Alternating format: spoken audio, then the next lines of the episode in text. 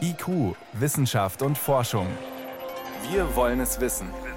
Ein Podcast von Bayern 2.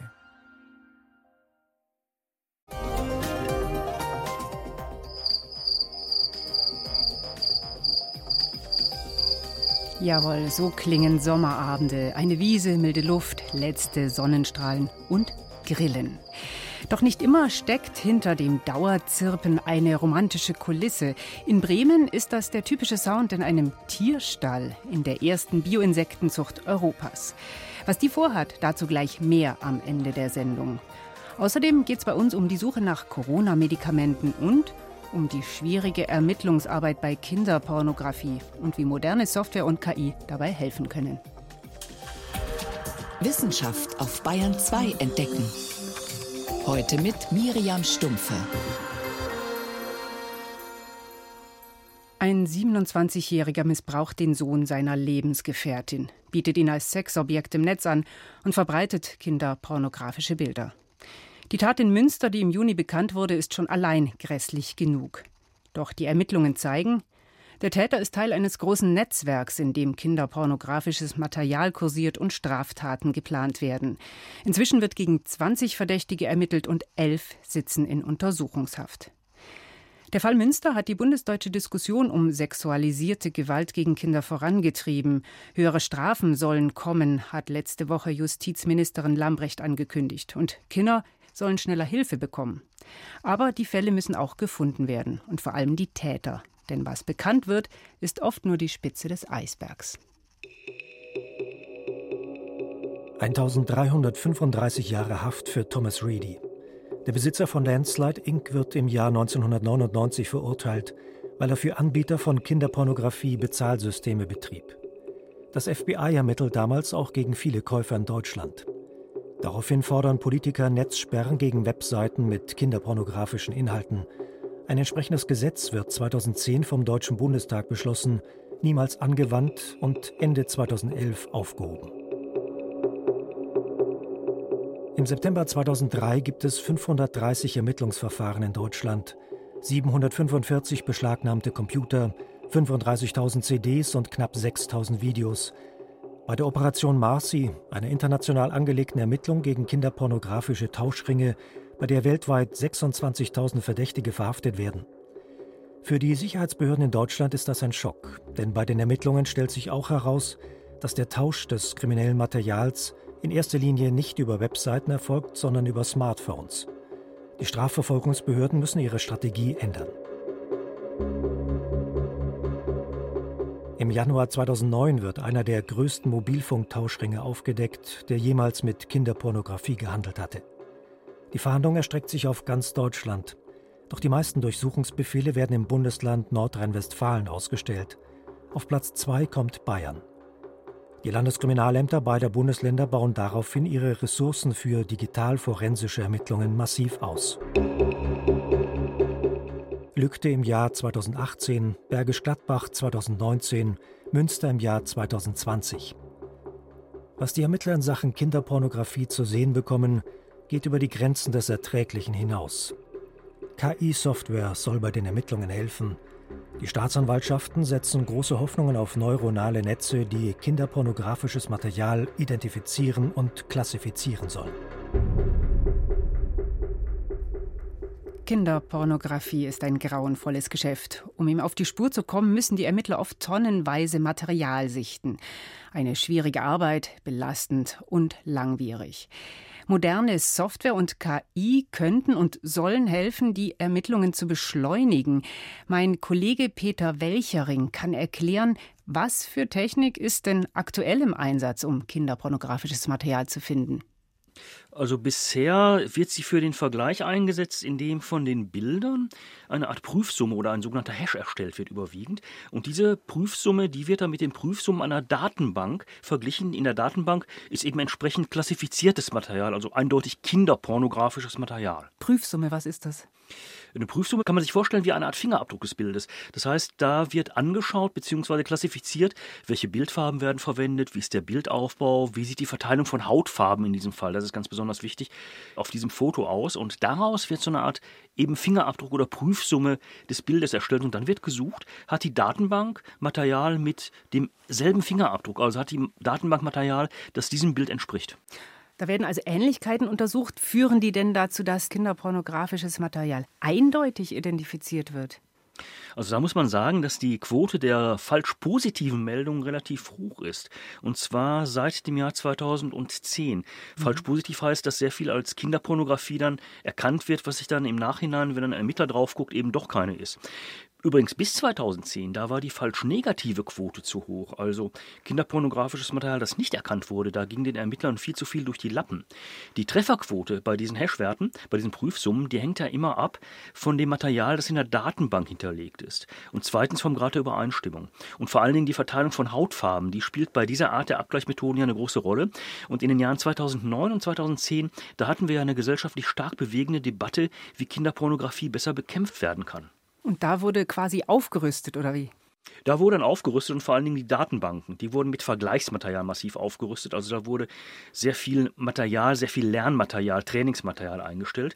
Und die Schwellwerte, die wurden herabgesetzt. Weil man sich nämlich sagte, besser ein Softwarealarm zu viel als zu wenig. Und beim Alarm, da schaut dann eben nochmal ein Ermittler drauf. Und ist es dann ein Fehlalarm, dann hat dieser Ermittler eben einige Minuten Arbeitszeit vergeblich investiert, aber mehr ist auch nicht passiert. Aber es gehen dann eben weniger Fälle durch die Lappen. Dennoch, so ein Ermittler, der kann eben ungefähr 500 Bilder pro Stunde bewerten. Das ist da so der Durchschnitt. 500 Bilder, das ist eine enorme psychische Belastung für den Ermittler bei dem Material, das er da angucken muss. Und bei den jetzt eingesetzten Datenbankabgleichen, da fallen so viele Bilder eben an, dass zurzeit die Ermittler auch gar nicht hinterherkommen. Okay, also ist auch nicht der Weisheit letzter Schluss. Jetzt soll künstliche Intelligenz helfen. Was kann die denn? Ja, die macht das durch Zählen von Pixeln mit den Farbwerten. Und da gibt es beispielsweise in Nordrhein-Westfalen ein Projekt, das ist mit Hilfe von Microsoft jetzt gerade abgeschlossen worden. In wenigen Wochen wird es da Ergebnisse geben. Ein zweites Projekt in Niedersachsen. In beiden Projekten werden neuronale Netze für die Identifizierung von kinderpornografischem Material entwickelt. Und diese neuronalen Netze, die arbeiten eben einfach so, dass sie Pixel mit ihren Farbwerten durch eine Wahrscheinlichkeitsrechnung identifizieren. Und die Wahrscheinlichkeit, ob es sich hier dann um kinderpornografisches Material handelt oder nicht, die ergibt sich dann aus der Übereinstimmung der Farbwerte der Pixel mit dem Vergleichsmaterial, das hinterlegt ist. Und diese Wahrscheinlichkeitswerte, die bekommen dann die Ermittler mitgeteilt? Nein, nicht mal die. Bis zu diesem Punkt ist überhaupt kein Mensch in dieses Verfahren einbezogen. Diesen Wahrscheinlichkeitswert reicht das neuronale Netz an ein zweites neuronales Netzwerk weiter. Und dieses zweite neuronale Netzwerk, das muss dann überprüfen, ob das Bild kinderpornografisches Material enthält oder nicht. Und das macht es eben auch wiederum durch eine Wahrscheinlichkeitsrechnung, auch wieder auf Grundlage der Farbwerte der Pixel, aber eine zweite Wahrscheinlichkeitsrechnung. Und wichtig ist dabei die Lernrate.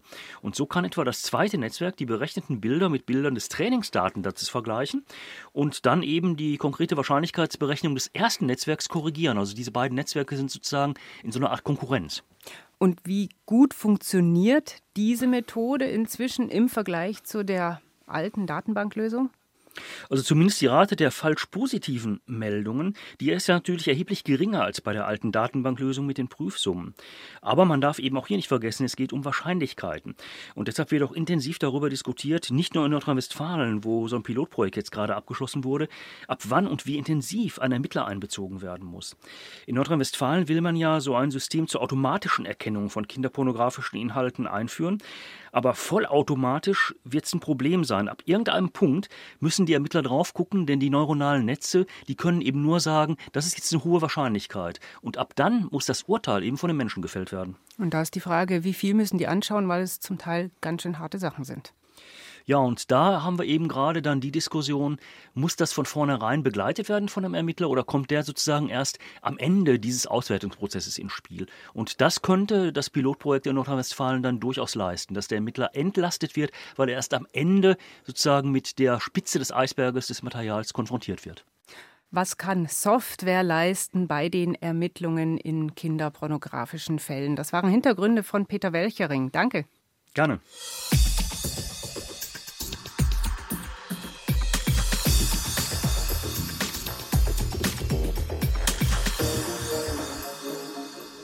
Brasiliens Präsident Jair Bolsonaro hat Covid-19 und er nimmt jetzt einfach mal Hydroxychloroquin. Für das Malariamittel wirbt er schon länger, genauso wie sein nordamerikanischer Präsidentenkollege Donald Trump. Nach dem Motto Corona, halb so schlimm, wir hätten da was in der Schublade. Aber durch Patientenstudien ist inzwischen eigentlich klar, das Mittel wirkt nicht. Es richtet mit seinen Nebenwirkungen womöglich sogar mehr Schaden an eine der vielen zerplatzten Hoffnungen bei der Forschung zu Covid-19. Zwar sind schon zwei Medikamente in Kliniken im Einsatz, beide wirken aber nur lindernd. Dexamethason, ein Cortisonpräparat, und Remdesivir, ein Mittel, das eigentlich gegen Ebola entwickelt wurde. Geforscht wird aber an unzähligen weiteren Wirkstoffen. Bayern 2 Reporter Johannes Rostäuscher gibt einen kleinen Überblick. Wenn Kurt Zartlukal, Professor in Graz, sein Hochsicherheitslabor betritt, trägt er eine Art Raumanzug. Gelber und grauer Kunststoff, ein Sichtfenster vor dem Gesicht, am Rücken ein beachtlicher Filter für die Einatemluft. Zartlukal und seine Kollegen wollen einen Wirkstoff gegen Coronaviren finden, im Computer und im Labor. Der Computer analysiert zwei Milliarden Verbindungen, ob sie als mögliche Wirkstoffe in Frage kommen. Diese Zahl wäre nie möglich in Laborexperimenten zu testen. Aber anhand der Computermodellierung kann man natürlich entsprechend viele mögliche Verbindungen durchtesten. Die erfolgsversprechendsten testen wir dann im Labor. Zunächst in Kulturen von Zellen verschiedener menschlicher Organe, Lunge, Leber, Nerven. Erste Frage, ist der Wirkstoff womöglich toxisch für die Zellen? Zweite Frage, bremst er die Vermehrung der Viren? Viren können ja nicht wie Bakterien von Antibiotika relativ einfach erledigt werden. Man kann sie immer nur in ihrer Funktion hemmen. Entweder indem man verhindert, dass sie überhaupt an die Zelle andocken oder indem man unterdrückt, dass sie sich in der Zelle vermehren. Die RNA des Virus muss vermehrt werden, aber es müssen auch Proteine gebildet werden, um wieder ein Virus zusammenzubauen. Und diese Proteine werden dann auch zum Beispiel durch Enzyme wieder in Untereinheiten geschnitten und auch diese Proteasen können gehemmt werden. Diese getesteten Wirkstoffe, sogenannte Virostatika, können völlig neue Medikamente sein oder vielleicht auch alte, die man schon gegen andere Krankheiten im Einsatz hat. Was den riesigen Vorteil hätte, dass man weniger Studien braucht, weil die Verträglichkeit ja schon untersucht ist. Da gibt es dann fast schon abenteuerliche Querverbindungen. Ein Magensäurehemmer aus China, der allerdings bislang nicht hält, was er verspricht. Ein in Japan verbreitetes Mittel gegen Bauchspeicheldrüsenentzündung wirkt zwar nicht gegen das Virus, könnte aber ein menschliches Enzym hemmen, das wiederum das Virus zum Eindringen in die Lunge braucht. Der Chemiker Peter Seeberger, Direktor am Max-Planck-Institut in Potsdam, forscht momentan mit Extrakten aus einer recht simplen Pflanze, dem einjährigen Beifuß. In Zellkulturen ist laut Seeberger ein eindeutiger antiviraler Effekt erkennbar. Die Extrakte wirken in der gleichen Größenordnung wie Remdesivir, sind aber etwas schwächer, vielleicht halb so stark. In dem Fall ist aber noch schwer zu sagen. Wir haben es an zwei verschiedenen Viren-Isolaten getestet, eine in Dänemark, eine in Deutschland und haben sie sich etwas unterschiedlich verhalten. Manche stärker, manche weniger stark. Nun ist es nicht so, dass man da einfach ein bisschen in Gottes Apotheke krustelt, mal den Beifuß ausprobiert und siehe da ein Wirkstoff. Nein, schon 2005 hat eine chinesische Gruppe eine Wirkung gegen das alte SARS-Coronavirus festgestellt. Unter anderem deshalb ist Seeberger auf die Idee gekommen. An der Uni von Kentucky sind bereits erste klinische Studien angelaufen. Möglicherweise hilft das Mittel sogar nicht nur gegen das Virus, sondern beeinflusst auch die menschliche Immunantwort. Das ist nämlich ein weiterer Ansatz, besser gesagt eine weitere Gruppe von möglichen Anti-Corona-Medikamenten. Die, die nicht das Virus hemmen, sondern die körpereigene Abwehr. Weil die, vereinfacht gesagt, manchmal in der Lunge mehr anrichtet als der Erreger. Sattluk hat. Man hat die Akutphase und danach tritt dann eine weitere Schädigungsphase ein, die sehr stark auch durch die Immunantwort gegen das Virus getriggert wird. Und hier versucht man Medikamente einzusetzen, die generell Immunantworten beeinflussen und kontrollieren lassen, weil das Virus selbst nur mäßig zellschädigend ist und einige der Krankheitssymptome durch die Abwehrreaktion des Organismus hervorgerufen werden. Der US-Pharma-Riese Novartis verfolgt einen weiteren Ansatz. Im engen Austausch mit anderen Firmen sucht Novartis ein Medikament, das nicht nur gegen das aktuelle Coronavirus wirkt, sondern gegen alle Coronaviren. Das Prinzip, alle Coronaviren haben ein gemeinsames Enzym, ohne dass sie nicht funktionieren. Und dieses Enzym gelte es auszuschalten, sagt Jay Bradner, Entwicklungsvorstand bei Novartis. Damit können wir vielleicht künftigen Coronavirus-Pandemien wie Covid-25 oder Covid-30 vorgreifen. Gott bewahre. Nicht wie wir es sonst machen, um ein Protein zu hemmen, sondern um gezielt unselektive Hemmstoffe herzustellen, die bei allen SARS und MERS und SARS-CoV-2-Proteasen ansetzen. Pan-Corona-Hemmstoff nennt Brenner die gesuchte Substanz. Also ein Mittel auch gegen Coronaviren, die wir womöglich noch gar nicht kennen.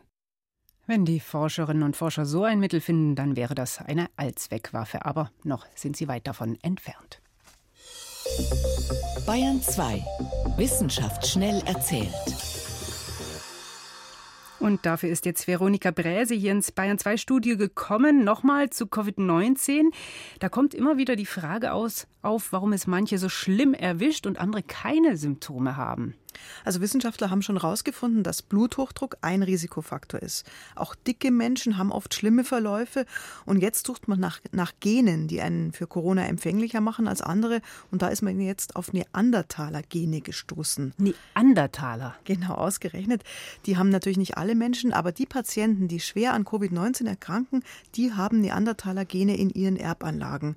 Max-Planck-Forscher aus Leipzig haben das bei den Patienten gefunden und dieser Genabschnitt, der sieht genau genauso aus wie bei einem kroatischen Neandertaler, der vor 50.000 Jahren gelebt hat. Aber nicht alle Menschen auf der Welt tragen diese Gene in sich, mhm. oder? Nicht alle, nur 8 Prozent der modernen Europäer haben das, sogar nur 4 Prozent der US-Amerikaner. Afrikaner haben sowas gar nicht, wahrscheinlich weil es da gar keinen Kontakt gab zu Neandertalern früher. Mhm. Aber in Asien ist es weit verbreitet, auch in China. In Bangladesch zum Beispiel haben sogar über die Hälfte der Menschen dieses Neandertaler, diesen Abschnitt von den Neandertalern in der DNA verankert. Müssen die sich jetzt besonders besonders fürchten vor dem Coronavirus? Naja, so ganz so einfach ist es auch nicht. Da gibt es sicherlich eben, wie ich am Anfang gesagt habe, viele andere Faktoren auch noch. Neandertaler-Gene und Corona, den Zusammenhang, den müssen jetzt erst noch weitere Studien belegen. Mhm. Heute hat das Bundesverkehrsministerium bekannt gegeben, dass Nord- und Ostsee in den vergangenen 50 Jahren um 1,3 Grad wärmer geworden sind. Das vertreibt Makrelen, Kabeljau aus den heimischen Gefilden. Die lassen sich dann lieber in kühlerem Nordatlantik nieder. Andere ziehen in tiefere und damit auch kältere Wasserschichten um. Dafür kommen jetzt andere Tiere zu uns, zum Beispiel mediterrane Arten in die Nord- und Ostsee wie Sardinen oder Sardellen sind da auf einmal zu sehen. Mhm. Also Fische ziehen großflächig um, gibt ja keine Mauern im Meer. Geht eigentlich einfach, oder? Ja, klingt nach einer guten Lösung, aber Forscher aus Bremerhaven zeigen jetzt in einer Metastudie, dass der Klimawandel die Fischbestände stärker bedroht, als man angenommen hat. 60 Prozent der Tiere überleben nämlich diesen Umzug ins kühlere Wasser gar nicht. Warum? Ja, weil das Umziehen Probleme mit sich bringt. Die Fische brauchen zur Fortpflanzung bestimmte Pflanzen, an denen sie ihre Eier ablegen. Oder sie sind auf eine bestimmte Strömung angewiesen, damit die Eier und die jungen Fische in die geeigneten Gebiete driften können. Das hat Jahrtausende gedauert, bis sie da die richtigen Orte gefunden haben für die Fortpflanzung. Und jetzt müssen sie auf einmal irgendwo anders hin. Und der Lebensraum ist, ist plötzlich ein anderer. Darauf reagieren die Embryonen und Jungfische sehr empfindlich. Wärmere Nord- und Ostsee freuen also Sommerurlauber vielleicht, aber nicht unbedingt die Fische. Zum Schluss was Erfreuliches aus dem Tierreich. Eine Gorillaart, von der man dachte, sie sei schon ausgestorben, ist wieder aufgetaucht, und zwar in den Bergen Nigerias. Da leben die Tiere ganz abgeschottet. Wissenschaftler haben sie zwar nicht selber gesehen, aber sie haben vor einiger Zeit 50 Kamerafallen aufgestellt und haben damit einzelne Gorillas abgelichtet. Zum ersten Mal auch mehrere Babygorillas sind da auf den Fotos zu sehen. Es geht also weiter mit den Gorillas. Genau. Bedroht sind die Tiere vor allem durch die Jagd. Außerdem wird ihr Lebensraum immer enger, weil viel Wald für die Landwirtschaft abgeholzt wird. Immerhin bleibt ihnen da oben in den Bergen Nigerias noch ein Lebensraum, wo sie keiner so ganz leicht findet. Gorillas in Nigeria, Sardinen in der Nordsee und Neandertale Gene bei Covid-19-Patienten. Vielen Dank, das war Veronika Bräse mit den Meldungen.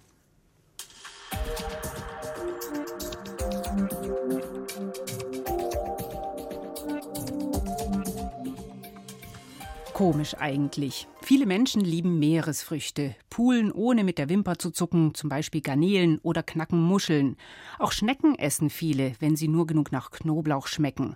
Aber Mehlwürmer, Fliegen oder Grillen als Mahlzeit, Die auf dem Teller zu haben, gilt für die meisten Menschen in Europa immer noch als Mutprobe. Dabei werden die Pioniere der Insektennahrung nicht müde, die Vorteile anzupreisen.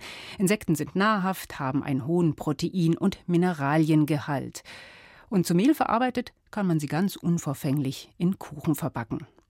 Ein kleines Unternehmen in Bremen ist optimistisch und will die erste Zucht für Biogrillen in Europa aufbauen. Christoph Kersting hat sich die Grillenzuchtstation angeschaut. Der Weg zu den Insekten ist weit und gut gesichert. Mehrere schwere Stahltüren muss Florian Behrendt jedes Mal aufsperren, um in seiner Grillenzucht nach dem Rechten zu sehen. Denn noch ist der kleine Holzverschlag, in dem die Insekten heranwachsen und Eier legen, in einem riesigen Weltkriegsbunker im Bremer Westen untergebracht. Jetzt wird's warm, genau. Ich würde die Jacke ausziehen. Ja. 30 Grad Celsius und hohe Luftfeuchtigkeit. Da fühlt sich die gemeine Grille, auch Heimchen genannt, richtig wohl. Das sind jetzt im Prinzip die drei Boxen wo unsere ja, sogenannten Egglayers, also quasi die erwachsenen Tiere drin sind. Man hört sie zirpen, das machen die Männchen, um die Weibchen anzuziehen. Die Weibchen gehen dann dahin, dann paaren sie sich. Und die Weibchen legen Eier, aus denen dann neue Larven schlüpfen. Die erwachsenen Tiere werden irgendwann eingefroren und wachen nicht mehr auf. Klingt etwas brachial, sei aber quasi ein natürlicher Vorgang, sagt Florian Behrendt. Jedes Tier, was man essen will, muss auch dementsprechend getötet werden. Die EU an sich sieht zwei verschiedene Methoden vor bei Insekten, um diese zu töten. Das eine ist halt das Brühen, wie bei Hummern oder Krabben oder sowas.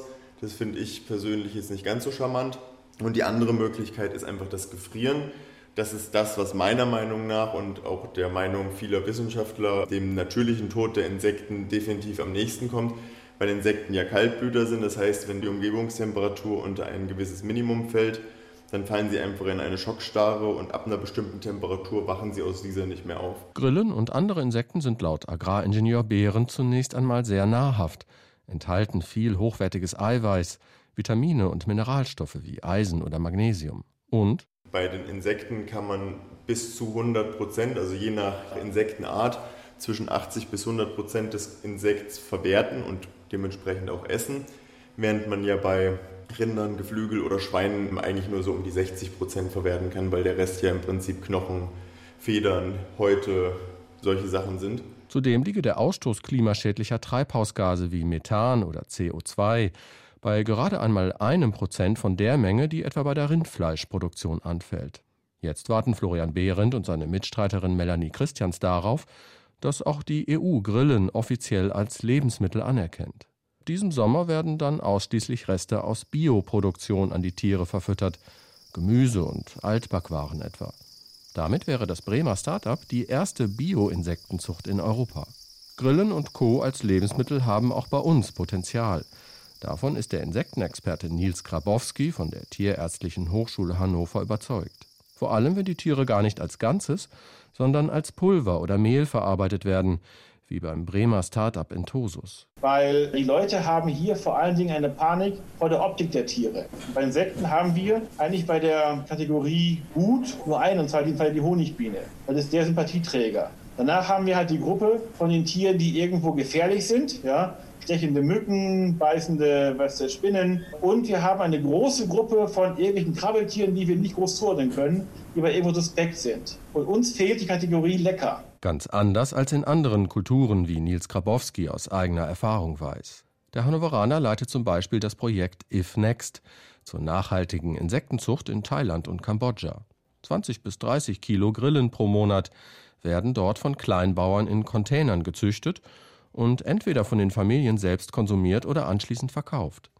Diese Einkommensquelle ist laut Grabowski besonders dort willkommen, wo in Asien zurzeit die Schweinepest grassiert. Fast alle Bauern haben ihre Tiere aufgeben müssen. Nur die, die bei uns mitmachen, die können sich jetzt quasi über die Produktion und über den Verkauf von Insekten besser über Wasser halten. Sich eine Existenz mit der eigenen Insektenzucht aufbauen, das wollen auch Florian Behrendt und sein Team. Gerade sind die Bremer dabei, in eine größere Zuchtanlage umzuziehen. Und noch in diesem Jahr soll die Bio-Insektenproduktion im gewerblichen Maßstab an den Start gehen. Heimchen also nicht am, sondern für den Herd. Über Grillen als Nahrungsmittel berichtete hier Christoph Kersting.